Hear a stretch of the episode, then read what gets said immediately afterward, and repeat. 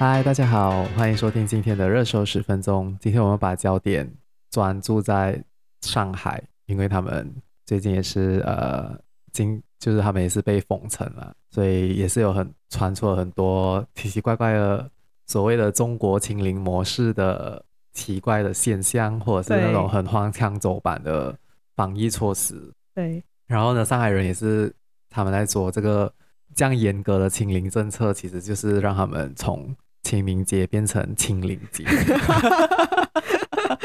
对，我也是看到很多他们在那个社交媒体上面讲说，上海现在就像是一夜回到解放前，嗯。嗯，就是当就是其实还是堪比当就是两年前的武汉封城的那个时候是一样的，嗯，好，那我们就让秀美来解释一下。对对，因为我们其实是很好奇，讲说，当我们看，其实当上海封城这个事件它发酵的时候，我们在本地的报纸看到的时候，它已经是完全是封城了。可是到底它是怎样开始的？其实一开始我也是没有去了解。可是为了做这一集，所以我们就做了一点 research，然后所以所以就可以跟大家大概解释一下，它是从什么时候开始的。所以这一轮的疫情呢，在上海的它的 Genesis case 就是它的原始的那个零号病人，对，零号病人是在二月二十八号的时候就已经发现了他，然后他是一名五十六岁的妇女，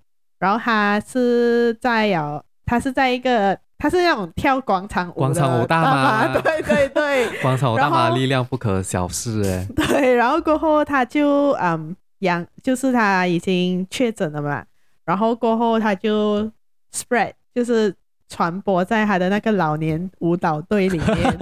对，然后就开始了这一波的疫情。就是当当他传染，他好像一个人就传染了八个吧。哦，所以他他是 Omicron case。对，这一次的都是 Omicron，所以才会有那么快速的传播，并且其实很多人是无症状的。所以你看，二月二十八号其实是到三月接近要尾声的时候才讲说。上海的疫情已经开始大爆发，然后传出要封城啊什么之类的，嗯、记得吗？三月二十二号。对对对，三月二十二十二还是二十三忘记了。对，然后对，所以这二月二十八号过后呢，就有开始一波的疫情的传染，然后到三月二十二号的时候，就开始在社交媒体啊，或者是中国他们的里面的一些 forum 里面就有传出上海要封城的消息。可是很快的，上海的公安呢就捕捉了两个。人，一个叫张某某，一个叫于某某，然后就讲说他们是在网上播，就是传播不不实的言论啊，然后严重干扰干扰了社会的秩序，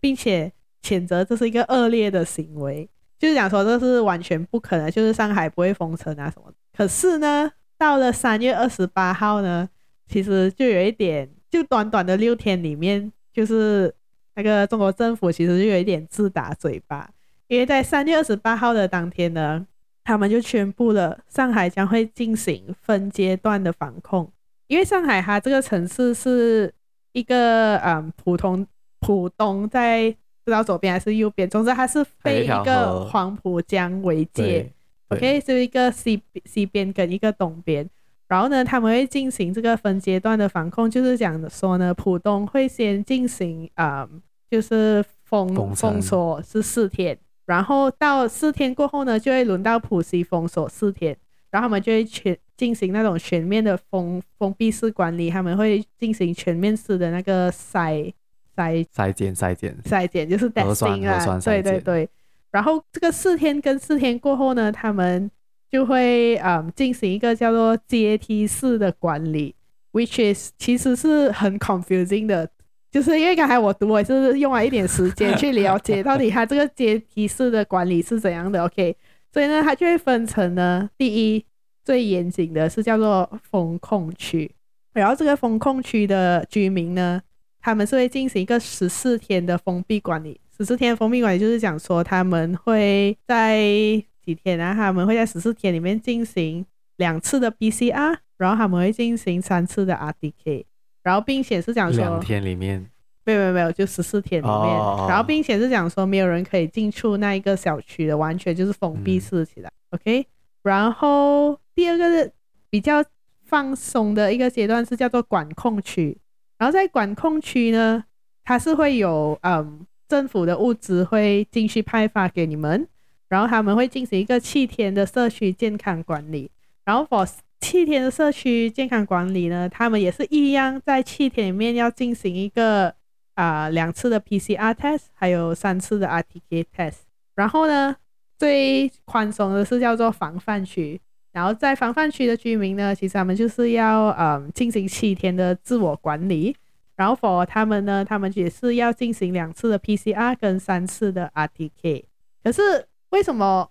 听起来虽然他们的管理就是不一样的那个呃严 level 是不是？可是他们也是一样要进行，其实全部也是要进行两次的 PCR 跟三次的 RTK，但是其实他的那个筛检的方式是不一样的。所以我觉得这也是一个蛮有趣的方的的方式啊，不一样。因为我们一直看到的是讲说，哎，中国他们哇，只要一发生什么，就是全面的筛检，就我们是没有经历过这样子的嘛，嗯、对不对？就是最多是讲说那时候有外劳区的，他们会进行大规模的，对，啊、对。可是也是那个 apartment 或者是那个 condominium，就没有试过是那种每家每户去插你的鼻孔的。好，那我这里就解释一下，我觉得蛮有趣的。在风控区呢，就是那个最高的 level 的人，他们会在每一家每一户是抽一管的口水，而这一管的口水呢，它 maximum 可以有你的家里的五个人的口水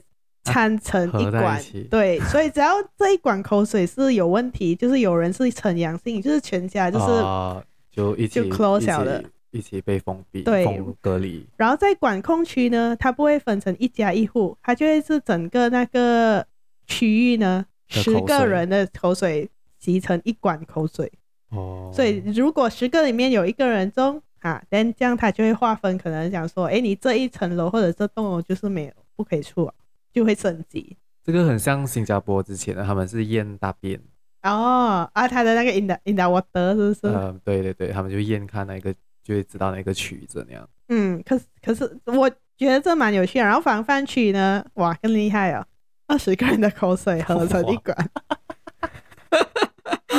对，是是，我觉得我为防疫人员感到蛮，就我觉得他们还蛮伟大的啊。就是你要抽很多人的口水，或者是唾液，或者是所以他们是用这种方法来进行大规，因为太多人了，因为上上海人口。我其实之前也是有，我也是有疑问，就是。嗯他们这样多人，他们要讲一个一个，嗯、我一直以为他们是一个一个去做核酸，因为他可以一个一个查，可以一个一个，可是那个实验室可能不够，对对，所以他们需要用这种方式哦。嗯，然后好，这就是他们的管理方式。可是其实这个是非常的混乱的，因为你想象一下，它的封控区、管控区跟防范区呢，其实它的界限是非常的模糊的，因为封控区呢。如果是讲说你的小区的那一栋楼，嗯，是封控区，这样你的马路、你的隔壁那条路诶，就会变成是管控。可是你的管控区，如果有人又中了，因为很靠近嘛，就，有很有可能是你的邻居还是什么中，嗯、对不对？它就会变成封控区，这样你的对，这样你的排名又在变成管控区，就是会不断的升级，然后结果其实到最后可能防范区是，比如说一个郊外的公园还是什么，是非常的。confusing，对，所以当时候就有上海的一些市民，就是就表示讲说，呃，他们觉得虽然他们有给出一个这样子的管理的方式的 guideline，可是其实另外一方面就是跟你讲说，哦，我们这个这个封就是这个封封锁啦，嗯，是没有一个限期的，因为它就是不断的升级啊，然后你就七天七天加十四天十四天，可能又再加十四天什么之类的。对啊，之前我看到一个是他在。殡仪馆做工还是什么的，嗯、他就在他就去，可能我忘记他是运尸体还是什么，对，然后就忽然间宣布那个小区是要被封控了，嗯，然后他就卡在那个殡仪馆不能出来，嗯、他就必须在殡仪馆待一个不懂来 who knows 几天，这样他应该觉得心情蛮平静的，可能也是蛮热闹的。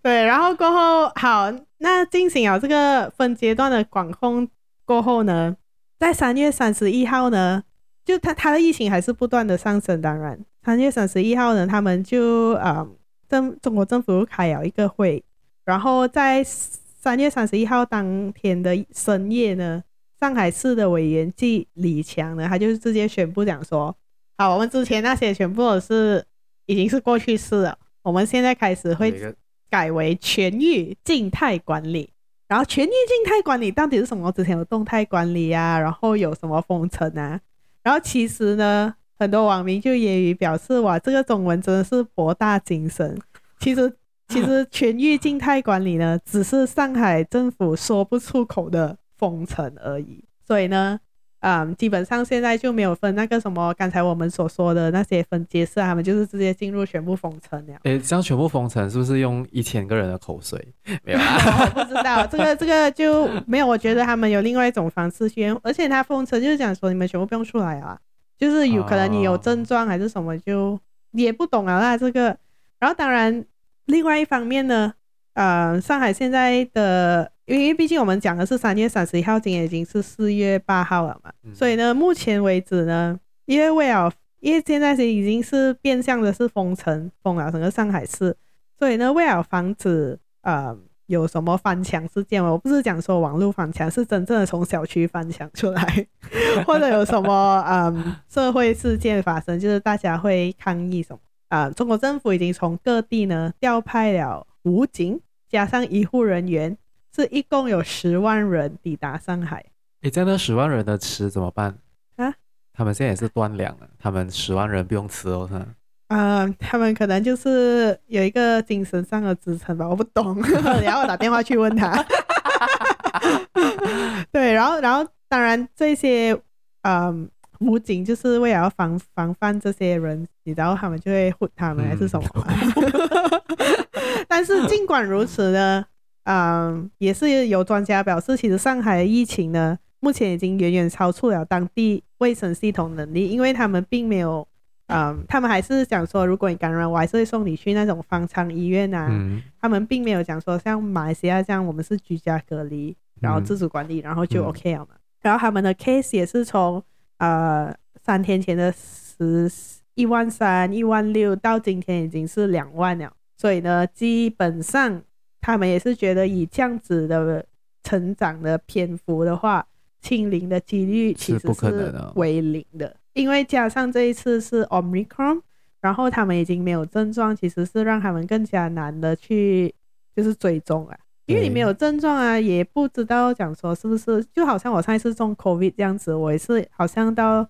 第二天我才有那个两条线，也不太明显，是第三天才比较明显吧，所以呢。嗯，对，就目前为止就是这样子哦。然后他们现在不是说要开放那个上海市要开放那个 mRNA 的疫苗生产，因为一开始是他们不，他们只能用灭活。他们说是就是普遍的、普遍国际媒体的观点，就是中共死爱面子。对呀、啊，因为他们 他们很多人都讲这是一个政治化的疫情啊，在中国来讲，它是一个政治化的。而且我也其实不相信讲说他的 case 只有两万，毕竟在中国你很多东西都要在以一个放大镜的 的角度来看一下，对不对？对嗯，然后当然我们也是看到讲说，哎，这一些都是都是一些 facts，讲说，哎，上海封城怎样怎样。然后我们最近也是有在很多不一样的媒介看到，对，好像对的，对的是最对最恐怖的，就有很多人分享他们。很多从墙内传出来的影片，嗯，嗯，就是现在的上海人的生活是怎样的。可是其实我们也不能确定那个来源是不是正确的，因为也是因为我也是有看一些影片是很假，就是它只是一个、嗯、一个声音，然后一些很模糊的影片而已。嗯，然后我觉得从这个上海的个就是这些封控的生活的百姓下，我们可以有几个观点来看。就是上，其实现在上海是这样的一个情况，嗯，我们会等下我们会讲一下他们的医疗资源，讲一下他们的断粮危机，是现在应该是全世界的国际媒体的焦点，就是上海断粮这个危机。然后还有一些，它是一个大城市，对，而且是一个大 issue，对，然后还有一个就是他们的防疫乱象，就是衍生出很多社会问题，对一些不是社会问题，是一些很很奇怪，就是你看到你。你不知道你应不应该笑，你懂？因为不给笑，它是一个它一个地狱梗，你懂吗？好好，那我们就对，然后洗耳恭听。对，OK。一开始我想要分享的是，他们有一个就是它其实不是发生在上海，它发生在南京。嗯，这个是在上海封城之前，他们南京就是有一有一个，就是南京日报，他就发表了一个头条新闻，讲就是为了六百四十七名外国人的安康，他们就做了一个超越国民的待遇的隔离服务。嗯哼，就是那些外国人享有非常嗯叫什么 personalize，就个人化的隔离服务。嗯，比较阿达斯的啦。对对对，比较阿达斯的。然后他们是，他们每一户呢，就是每一个 household 或者是可能一个人从境外进去南京的人，他们都会在一个仙林的街道，他们叫仙林街道，他们会集中在那边隔离。嗯、然后呢，每一户呢会有一个专门的微信群。嗯哼。然后每一个微信群里面呢会有呃，就是帮他们跑腿的啊，帮他们做翻译的啊，会有医生啊。就是来一条龙的服务，for 一个 household，、嗯、就是一户家庭。哦，对，然后好像度假哎。对，就是有，就是有，就是有专门的人员为你服务，在你这段隔离期间。然后呢，好像就有一些人分享，就是那一些有人泄密了，可是我不懂，就是这个应该是真的，因为是南京日报 post 的。嗯，就他是这样说，example 是有一个老外，他一次只是买四片面包，诶，所以我们每一天呢，就会有人专门送四片面包给那个老外。是专门的，他不会像我们，可能你会买一个一个 Gardenia 一条面包，对对，一个 loaf，对，就是这样子。然后呢，有一些是他是要喝桶装的纯净水或者是矿泉水，他不会是买三种面包吧？然后呢，他们就会一次性呢，还一次性买了四个大桶的那个那个矿泉水，所以他们就派人，嗯，一桶一桶的抬上去四楼给那个外国人。然后还有一个呢，是有一个人。有一个有一个年轻外国人，他很喜欢淘宝，他们一天帮他送了二十趟的淘宝外送。我的，所以呢，这一则这一个南京的这个日报还一出这个新闻的时候，就中国的网民全部就在讨伐，对他们已经哇法都要发，就是就是讲为什么会有这样的差别待遇，然后就有人分析是因为他们崇洋媚外啊，他们想要给外国人一个这些人员是政府人员吗？还是我不懂是政府还是是。也也不是隔离的话，一定是有可能他们会给钱吧，还是什么吧？可是中国之下没有私人跟政府的分别，没有啦。对，所以他们就就这样子。然后过还有一个是在上海的，嗯，他们是美国人，等一下，对，还有美国人，他们他们在他们在没有，因为我在等那个那个 link load 出来，他们在那个小区里面呢，他们一个人有一个。就有一个工作群组，里面有六个人，嗯、这个六个人就是专门 serve 那个外、嗯、那个美国人在上海。哦，所以就是铁一般的事实啊。对，就是有他们就是有差别待遇。嗯，对，所以这个是我们讲完，这个是外国人在中国隔离或者是封城下的特别待遇的话，现在我们来看中国真正的中国人是怎样的。天哪！所以我们。可以看一下那个，刚才也是有讲到，他们有医疗人员，有武警那些涌入上海嘛？所以真正的医疗团队呢，我刚才看了是有三点八万名，所以来自十五个省份。嗯，可是我这里想要讲的是，因为医疗资源一直以来都是，无论是全世界哪一个国家，都是一直以来都是集中在一线城市或者是城市地区，所以就想说，城市地区其实它的医疗资源已经很够了，不是已经很够是。比起其他地方，他们是他们是他们是会嗯更充足的。可是现在呢，他们又从其他的二三线城市调动，总共有三三点八万名医护人员去上海资助这个抗疫的话，那么其他那些那十五个省份的他们的医疗资源是谁又是谁在那里支撑着？对，所以这个是一个讲讲，我觉得是一个蛮严重的呃医疗缺口哎，就医疗资源的缺口，因为他就已经就已经有一些。这些事情，嗯，有我看到有一个推特是他们有一个 video 是有一个女子她发疯啊，还在那边喊啊什么我有男人了，我有男人了。他们就然后我就看到有人留言就想说她应该是他有精神病的，可是因为他的药已经吃完了，可是现在全部的医疗资源都已经注都已经专注在抗疫，对啊，所以他们那个女生又被封城又被隔离。他又不能出去买药，嗯，所以所以他们有讲啊，你可以饿死，你可以你可以这样死都可以，什么死法在中国现在在上海都是可以的，但是你就不可以是中 COVID。对，然后呢，还有这个是我看到 BBC 的他们 share 的，就是有一个有一个家人，嗯、他的外婆，嗯，大概是九十六岁了，在家里面吃完早餐，然后忽然间晕倒，所以呢，他们的邻居就帮忙拨打那个呃救护车。他去到救护车呢，救护车他们就做那个核酸，嗯，然后就发现他是阳性，然后阳性病人医院就不收，因为阳性你要去方舱，可是方舱医院也不能接，因为他有像老，对他已经他有别的疾病对吧？呃，对我我不懂还有没有别的疾病，然后所以呢，嗯、他又不能送回小区去隔离，因为他已经被封被封城了，所以他们就在医院的外面，他们建了一个那种呃暂时性的，他们叫蒙古包里面隔离，嗯、然后里面的环境很差很差。然后就是，然后就是这个、嗯、这个外婆的孙女，她就在微信上面发求助，看有谁，因为她在外地，她也现在还不能进去，嗯、对，就发求助，看有谁可以去帮忙看她的外婆。外婆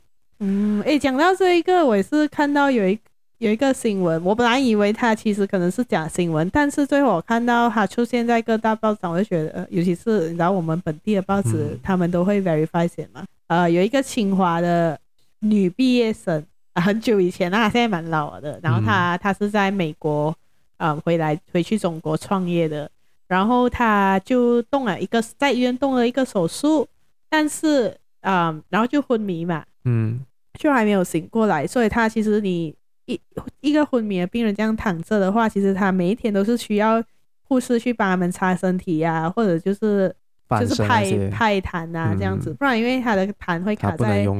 在他的呼吸管的话，就会死掉。对。然后呢，因为现在上海的那个医护人员不够嘛，然后他们很多都被调动去方舱医院啊，或者是讲说去顾那些嗯重新冠肺炎的病人，然后就忘记就来不及帮他清痰，然后他的家人也不能在医院嘛，当然理所当然他不能在医院，嗯、所以他们也不知道这一件事情，也没有人就是没有人在看着那个昏迷的病人，然后他就。来不及清痰，然后他就死掉了。我我觉得这是一个蛮 ridiculous 的啦，因为因为不止讲说是像这种刚刚动完手术昏迷中的病人，还有一些好像有慢性疾病的病人啊，嗯，好像心脏病啊、糖尿病啊，他们也是一直需要回去医院复诊啊，或者说时不时会有一些突发的症状了嘛。对，但是似乎现在其实你也是可以因为慢性病而死，你就是不可以中新冠肺炎而已。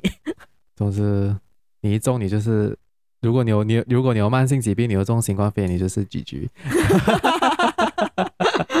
然后推特上面我还看到有一个人 share 他在，他还是被呃确诊阳性，嗯，然后我们就送他去隔离，然后他的那个隔离中心因为已经是他们已经是满了，嗯，已经很爆满，然后就他就是只是进了一个很普通的那种帐篷。然后是在垃圾堆的旁边，嗯、然后在那边骂，他用上海话骂。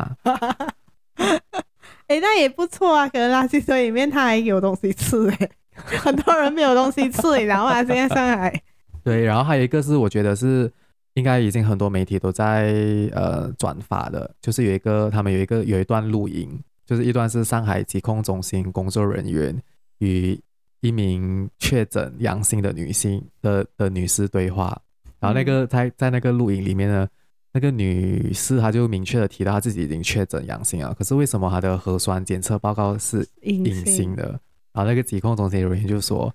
现在呢官方的阳性报告是不会发给市民了的，所以他们就引发混乱，不是引发混乱，就是讲其实他们不想要报那么多阳性。哦，就是说有很多网友都在怀疑是当局他们试图隐瞒真正的疫情。哎、欸，可是我看到的是另外一个新闻哎，因为我看到的是墙内的报纸写的啦，啊、他是想说，因为他们太就是不够人手，哦、然后哈其实是阳性啊，写错写成阴性，但是我相信现在应该是 computer generate 的吧？对对，我是觉得，对，这这个也蛮好笑的啦，其实。然后还有一个，还有一个也是有关系到医疗的，嗯。就是他们的他们在三月二十八，上海市三月二十八号的时候，他们撤换掉他们上海市新冠肺炎医疗救治专家组的组长，嗯、就是张文宏。嗯，因为这个张文宏呢，他是主张要与病毒共存，所以是和中央政府所提倡的所以他就是抗议是不一致的，还要跟新冠共共存，可是他不想与中共共存，所以他就 GG 了。对，所以他现在是他们讲他已经被消失，然后就换了一个另外一个，我不懂是马查了，我没有去，我没有去看了，我没有看是谁。对，所以医疗已经是一个乱象啊。我们现在就来讲那个断粮危机。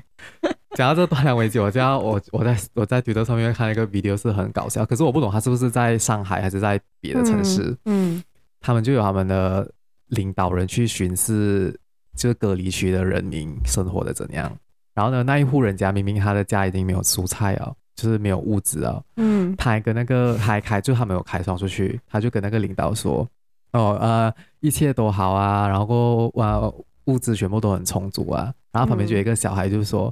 呃，他就在旁边，那个小孩就在旁边喊，呃，菜没有了，菜没有了。然后过后他的家人就讲说，哦，什么蔬菜全部都很充足。然后那个小孩就问，你在说什么呢？把我都说懵了。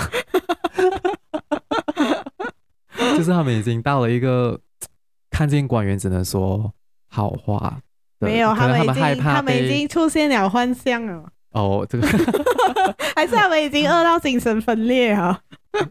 这个就不懂啊。然后呢，他们从他们从四月，他们从四月一号开始封城是吗？对，四月一号。然后他们四月六号呢，一些小区的那个互联网的买菜平台，嗯，就好像我们现在的 Happy Fresh 那些就已经停止，就已经断供了。嗯，就一些小区他们不不送过去了。嗯，然后为什我不懂为什么？因为其实已经有很多省份都把他们的物资运往上海。哦，这个我有看到，因为他们讲说，嗯，由于当地的那些管理人员是不是真的是不够了？够人，就是没有没有那个网络去 manage 这一些资源，哦，所以呢，其实他们有拍到一个视频，是讲说这一些物资都被放到腐烂，然后被丢进垃圾桶。所以我就讲说，刚才那个人他住在垃圾桶旁边，搞不好可以找到一些蔬菜吃。哦，有可能哦。然后他们这里是讲说，因为呃那个跨省的物流也是受到疫情的影响，所以他不能很通畅的把准时把物资送到上海。然后他们也是有那个呃就是叫什么 last mile problem，就是最后一里路，嗯、就是他们要把配送到那些人住宅对那住宅的时候也是有问题，因为不够人。嗯，然后呢，整个上海啊，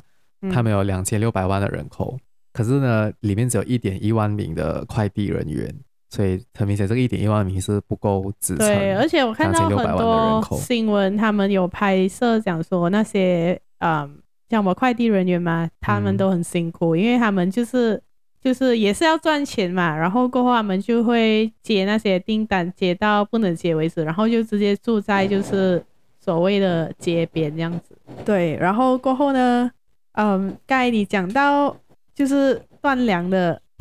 哦，刚才你讲到断粮的那个东西，就是我这里有一点要就是加进去了。我看到一个视频呢，是讲说有防疫人员呢和那个居民打起来，因为他讲说我已经买不起蔬菜啊，他要便宜的蔬菜，嗯，然后他已经就是就是有一点想已经把人家逼到绝境的这样子啊。嗯因为他们买不到嘛，所以他们就要跟人家抢，然后就会贵。甚至讲说有一个 有一个还蛮搞笑的，他就用他玩那个吃鸡的那个，他们不是有一个辅助器的啊啊，他就在那边就是一直按，因为他他抢不到菜，就是有吧，就是被人家抢完了。然后据说呢，现在呢，就算是人民币八十块，你都买不到三十粒的鸡蛋，就是那个一个 tray 这样子。哇哦，人民币三八十块应该差不多是马币五十吧。八十六十五十多，呃，可能是五十多六十吧。嗯，真是蛮夸张的，就是它的物资已经涨到这样子了，就是可是就算是有被捐进来的，没有到人民的手上，然后人民要买又买不到，而且还变贵了，所以这个就中间就存在了一个很大的缺口，也是。对，然后讲到他们断粮嘛，然后这个断粮也是引发了一些非常搞笑的事情嘛。呃也也不算是搞笑，就是呃，还蛮悲哀，也是悲哀嘛？我不懂，就是他你会觉得很好笑，可是你又不可以笑，就是他们因为已经没有饭吃了嘛，所以就有人打电话去问他们的那个警察局，就讲如果他现在冲出小区的话，你们会不会抓我？然后那个警察就讲说什么意思啊？他说你不能冲出小区，因为你已经是被隔离了。他就说因为我的家里已经四天没有食物吃了，嗯，然后我打电话给他们的居委会，就是他们每一个区都会有，就会有一个 community 像 management 这样子，嗯，然后他们就叫他克服一下，就是再坚持一下，然后过后警察就问他，这样你网网就是你上网订了订得到吗？他这样说他订了，可是呢没有人没有人来，没有人送来，对，没有人来送，没有人送来给他，四月一号就登记了，到现在还没有收到。然后那个警察就想说你肯定是不可以逃出来的，嗯，因为逃出来我们抓你这样进来，我们也是没有饭给你吃。所以他说你还是那，你就待在就待在原地等。然后然后那个那个人就讲，那个市民就讲说，如果再这样下去的话，你们就要跟我收尸了。嗯，就他已经真的是没有食物了。嗯，我这里看到一个比较，我觉得有一点就是不只是上海的问题，也是可能是未来我们的社会会面对的问题。因为现在我们都在讲说我们在网上买菜嘛，嗯，所以你还是有机会买到菜，只是可能机会不大而已。然后，可是在上海呢，他们有一些是独居老人，他就不会上网，他又不能出去，嗯、然后他就没有食物吃。然后他甚至就是在那个他的门那边，就是在那边喊话，求求求邻居啊那些，看有没有人可以帮他买一些蛋跟菜。对，我觉得这是蛮悲哀的。你讲到这个时候，我我我这个也是我下一个要讲了，就是其其实有一个上海有一个小区有一个孤寡老人，他真的是被活活饿死。Fuck，因为他是。他因为上海上海政府已经是那些孤寡老人，他们一定会每天送饭菜去，可是嗯，可能没有照顾到全部，还是我不懂他是怎样子操作的。总之那一户的老人就是活活被饿死，然后你你可以去谷歌，嗯，有很多人就是很多微微微信的 screenshot 全部都在讨论，他说是真的假的什么之类，他说，然后还有一个人就写说哇，这是真的会上新闻，就是因为隔离防疫，然后就被。活活饿死，就呃，还不是中，还不是中什么疫情啊，还是中什么病死，嗯，就活活饿死，死，在一个上海，中国的一线城市里面，最发达的城市，太夸张了，搞不好他名下还有很多房子，他他也会被饿死。然后过后还有一些人是，还有一个是上海的大妈，她被应该是可能被封到要，就是被隔离到要要封掉啊。他就讲，他就跟那个 我不懂是他们的武警还是说是他们的 guard 就起冲突，就讲说、嗯、你们再这样子关下去，我就跳楼给你们看。对，你讲一下这种东西，就是我觉得我们不可以笑，可是他还，他就是一个地狱梗的新闻存在，你懂吗？就是你你不管是他悲哀，然后可是他他其实其实他内心是，就是他现实层面是很悲哀的，是在我们看来，这全部都是因为他们的这一些政策而造成一些在外人看来蛮好笑的事情。对，对啊，他们还放了。一架无人机在那个小区里面，你知道吗？在深夜的时候，它就会传播，就是提醒他们的居民讲说：控制你的灵魂对自由的渴望。The fuck is this？对，这个这个真的很像我之前读了一本呃反乌托邦小说《一九八四》。嗯，他们也是在夜晚的时候，他们就会有那种无人机，嗯、就是一个他那个时候他那本书不是叫无人机，因为那本书是。在一九四八年成书的，他也是写他们有一个机器在外面晚、嗯、晚上的时候，它就会飞来飞去，然后在对精神喊喊话这样子，哎，这个超夸张的。然后我这里也是要分享一个是，是嗯，他们的一个儿童的感染，嗯，就是一开始呢是，如果你的家里的小孩子感染的话，那个小孩子是必须要自己去隔离的，嗯、是父母是不 可以陪同，就他们会来接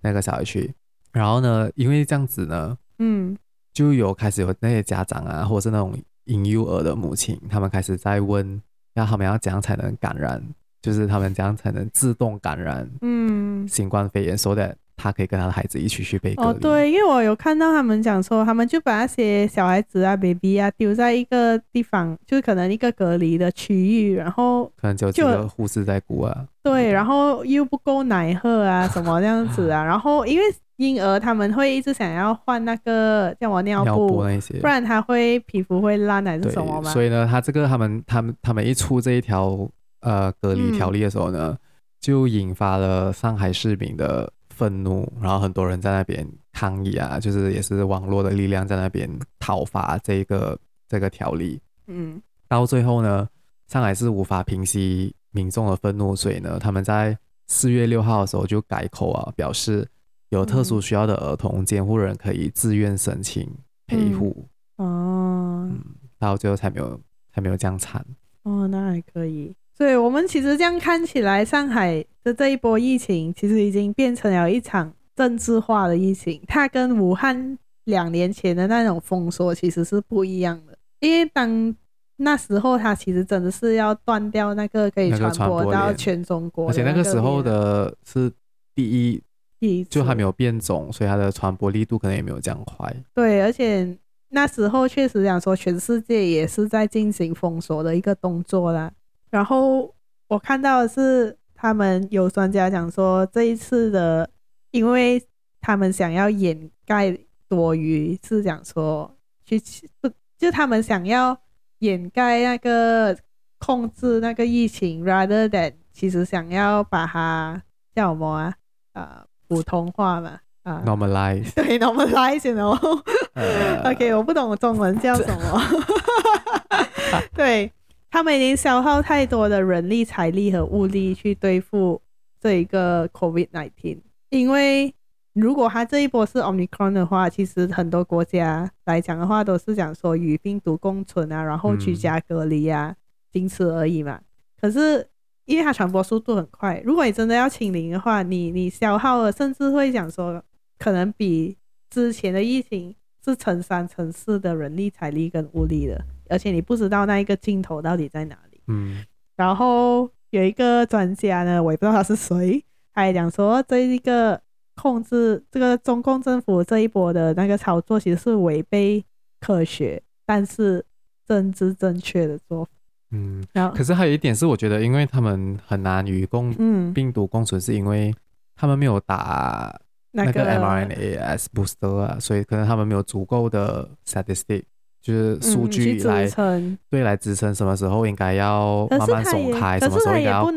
病毒共存。他也不会想说好，fuck，我们的疫苗就是不好，let's do it，let's。所以他们必须必须要承认啊，就是哎，承认的搞成啊，习近平的面子挂不住啊。哦，习，没有，我是想说，我是想说，不可以这样容易就认输，就是对他们，他们还是要持续他们之 前防疫成功的模式。对。好，那其实你也知道，中共他们要在秋天举行他们的二十大嘛，所以其实也是很多人在那边说，就算他们已经知道清零政策是不可能再实现了，但是他们也不会停止这个宏愿。为什么呢？二十大是什么？是他们的呃，习近平寻求连任，然后他们必须尽一切的手段维持稳定，所以他们叫维稳。可是呢？嗯现在你看都都没有什么维稳啊，上海的人已经哎、欸，可是你不要忘记还有武警哦，武警哦。对啊，可是你要想一下，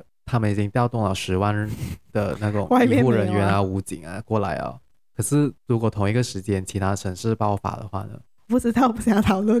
所以，所以刚才我在刚、哦、才我在推特上面还看到有有一个人建议，然后讲说呢，他说越是这种时候呢，中国应该要开放的是什么？是上海的人飞出国外，把那一些阳性的人输送去国外，嗯、然后用用空间换取时间，来实现清零。哇，这很异想天开啊！就让那些有能力出国的阳性的人，让他们出国。哇，好厉害哦！他们其实这一次上海的封锁呢，就看似也是离我们很远，因为我们现在就是在马来西亚。是和平共处跟 Omicron 是不是？大家都是啊，舞照跳，马照跑啊，是不是？没有，没有吗？我的物流深受影响。哦，因为对对对，文亮他刚刚在上海。就没有他从淘宝买。呃，我在我在 Shopee 买了一些东西，嗯、然后呢，那个商家是在他是 base 在上海的，嗯，然后呢，之前每次那个物流都很快，一个星期就到了，可是现在已经拖到第三个星期了，他还没有到，然后我就去看被隔离了，我就去看那个呃物流的那个信息，然后我就比对回去上一次我也是在 order 的时候，嗯、上一次呢，其实他是他是从上海的港口出发的，嗯。然后现在还换去深圳，对，所以这接下来就是要我接下来讲的这一点。上海这次封锁，其实对世界会不会造成影响呢？是不是他个人问题，还是我们大家问题呢？但是我们大家问题啊，你看文良也有问题啊，对不对？首先呢，他们说，因为应该是因为上海是一个海口，是吗？呃，上海上海的港口是中国的第一港，没有错。哦，OK，所以呢，第一呢，当然它就会影响很多的那个啊、呃、海运啊供应链哦。让、嗯、我们讲说，在上海的海东海边呢，就会飘很多的国际货轮，因为他们没有办法下货，因为而且呢，上海它算是一个外贸的主要进出港，嗯，所以呢，它的货物。和集装量的吞吐量，就是每天下上下上，是甚至是讲说是第世界第一的。对，所以现在他们又不能下嘛，又不能上，是不是？所以他的船就会飘在那边那种，然后就会造成阻塞之类的，不知道会不会发生像上一次那个长荣事件。哦。然后呢，而且呢，嗯，这个第一城市呢，它也承载了中国经济的重要功能。其实它是跟北京是。嗯不相上下，甚至我不懂会不会有没有。北京是政治中心，北京是政治和文化，比较少金融，都是那种 financial 都是在上海还有深圳。啊，它是经济中心，它是金融中心。所以呢，在这一波疫情呢，他们封城呢，其实会导致中国每个月损失四百六十亿美元，以这样推算，以呃一个什么香港每一个月还是每一天？每个月。哦，很少啊，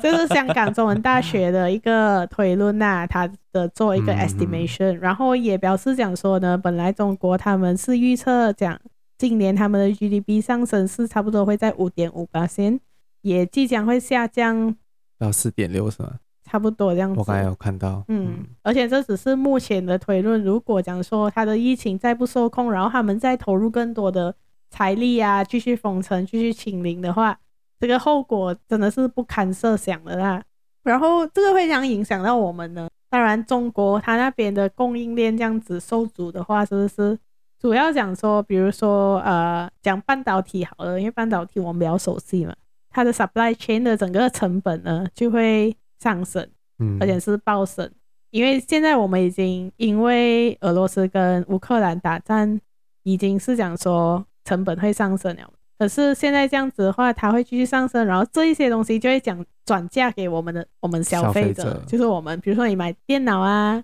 你买电话啊，虽然你讲说那你是买苹果电话，可是苹果电话也是中国制造，assemble in China，assemble in China，so yeah，that's right。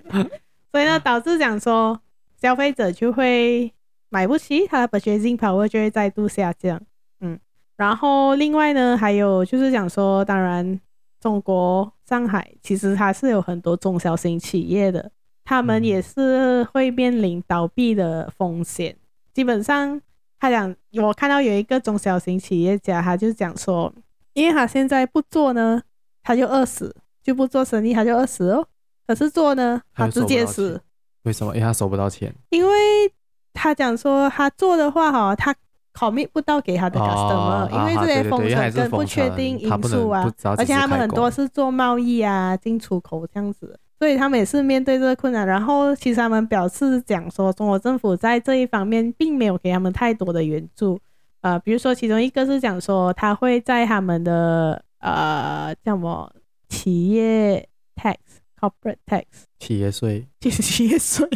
那边就是减少。但是来讲说，我根本都没有赚到钱，我连给税都不用啊！你减少其实也不干我的事啊。所以他觉得这一方面他们是没有受到援助。所以这一波疫情如果不再停止的话，他们再不能开工的话，这样就是等死吧。我觉得应该是疫情不会停止，是看他们选择怎样的。对，因为因为如果他讲说，如果是大企业啊，或者是讲说好像台积电这样的工厂的话，他们目前的管理层就是啊、uh, work from home 嘛。然后 production 的话，他们是让他的工人就是封闭式的进行一个生产，所以他们是不会出去工厂，所以感染就是工厂里面罢了。所以目前为止，他们是生产方面是没有受到影响的。嗯，所以基本上就是这样子哦。嗯、那个特斯拉不是也被啊？对对对，停停工嘛？对对对，可是不用紧，特斯拉财财大气。可是他们讲说，好像是特斯拉的那个下流的。那个链啊，有一个什么卫星公司，嗯、对他们就会受影响，然后其实也是会影响到我，就是世界。哦，就他们有，因为可能是他们的 cash flow 不能有问题。嗯，我也不确定，那个我没有去读到完呐，但是似乎就是也是与世界息息相关，因为已经来到上海，因为毕竟以前武汉就可能没有，不是不是这样大的城市，对，现在轮到上海的话是很 impactful 的，嗯哦，就它带来的那个冲击是很大的。嗯，对，这样上海会封到几时呢？这个是我。在 Facebook 上面看到的，好像有一个人，他们就推断是到四月十八号。为什么呢？因为四月十八号呢，上海的迪士尼乐园开放购票跟入园，哦，所以他们就讲说，有可能就是上海迪士尼乐乐园以与中共的高层有他们有 insights，嗯，哦，这个封城会持续到几时？所以我们今天是四月几号？呃，八号，四月八号，所以还有十天。但是我，我就看是不是到四月，但我并没有那么乐观啦。其实，没有，我觉得其实如果他们持续这样子的强力度的封锁，嗯、可能四月十八号真的是会逐渐开放，可是有可能会饿死很多人。